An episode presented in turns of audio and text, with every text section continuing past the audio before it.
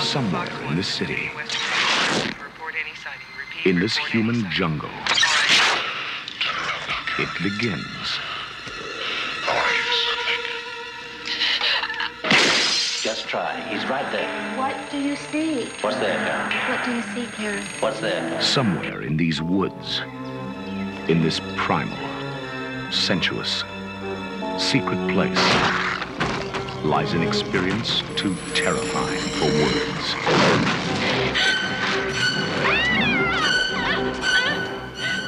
Olá, amigos, boa noite. Vamos aproveitar esta lua cheia para iniciar um ciclo de filmes de lobisomens do início dos anos 80. Ora, ali por 1981 deu-se um fenómeno que foram os filmes de lobisomens, em que dois filmes, gêmeos, porque esse é um fenómeno que também um dia iremos falar, em que os filmes aparecem aos gêmeos, apareceram. Um deles era The Howling, de Joe Dante, um filme que foi a sua catapulta para o estroato com o Gremlins, graças ao trabalho que ele fez aqui, haveria de ser pescado para o Gremlins. Mas em simultâneo apareceu outro filme que depois uh, falaremos mais tarde, que é The American Werewolf in London, um lobisomem americano em Londres, do John Landis.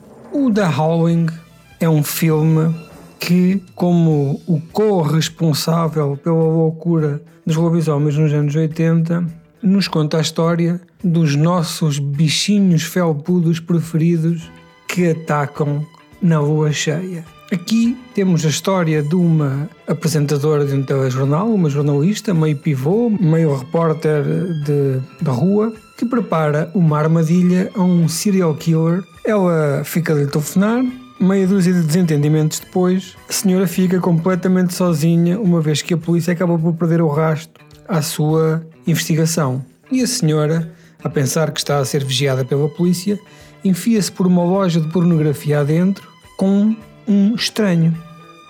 Um estranho que depois lhe aparece, lhe fala de coisas sexuais e de uma mistura de atração animal com sexual, e de repente parece que se vai começar a transformar num lobo, num lobisomem, mas eis que aparece a polícia, há uma troca de tiros e o senhor acaba por morrer e a senhora salta cá para fora. Entretanto, a senhora, a tal apresentadora de televisão, começa a ficar com problemas de memória, ela não se lembra o que é que se passou ali, começa a ficar com medos, começa a ficar com aversão ao seu próprio marido e, junto com o seu psiquiatra barra psicólogo, o terapeuta, esta figura tão americana, é-lhe aconselhado ir passar uns dias para uma colónia de férias, onde este terapeuta tem um conjunto de pacientes a relaxar, a fazerem uma espécie de umas férias terapêuticas que lhes permitam abstrair-se do mundo e fazer uma terapia psicológica mais focada. E lá vai ela, mais o seu marido, para essa ilha, para essa zona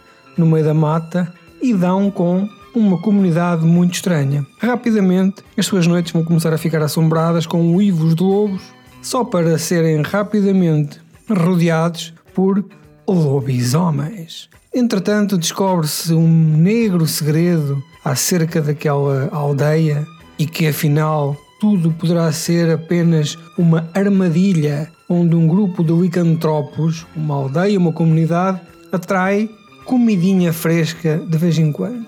The Howling é a adaptação de um livro, penso eu que do mesmo nome, que nos conta uma história romântica de uma comunidade e que neste caso, na sua adaptação para cinema, temos uma característica muito forte que uh, ainda hoje é reconhecida pelos fãs, não só deste filme, como os fãs de terror, que são os efeitos especiais. Os efeitos especiais deste filme, quando apareceram, foram uma coisa completamente estonteante. As pessoas ficavam boquiabertas porque as transformações eram todas feitas em câmara através de uma, de uma mistura de hum, efeitos prostéticos com mecânica e com motores colocados dentro das roupas que faziam com que os lobisomens se fossem transformando à frente de toda a gente, muitas das vezes em sequências quase completas.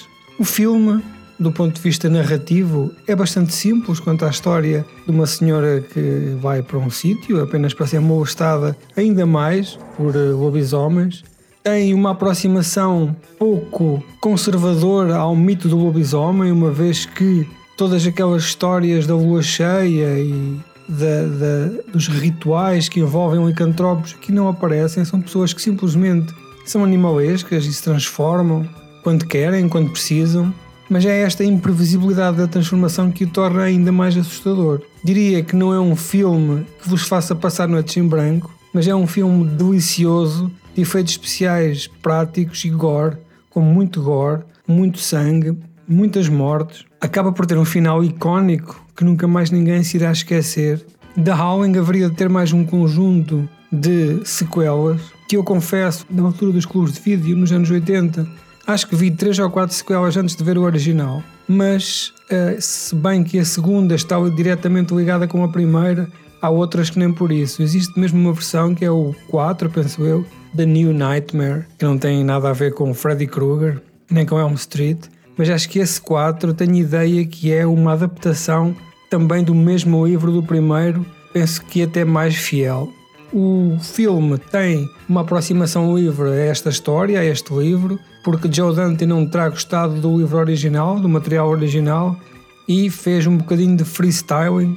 Uma das diferenças cruciais deste filme em relação aos outros filmes de lobisomens é que normalmente o filme de lobisomens lida com a luta interna que os nossos monstros felpudos têm ao quererem ser um, livres daquela praga. E neste caso é o contrário. Uh, o Joe Dante faz uma aproximação muito slasher, muito filme de terror em que existe um assassino escondido que anda a matar vítimas e que tem um motivo de violência sem ao mesmo tempo sentir culpa, mais focado na vítima e menos no pobre desgraçado que, ai, coitado de mim, fui transformado num lobisomem sem querer.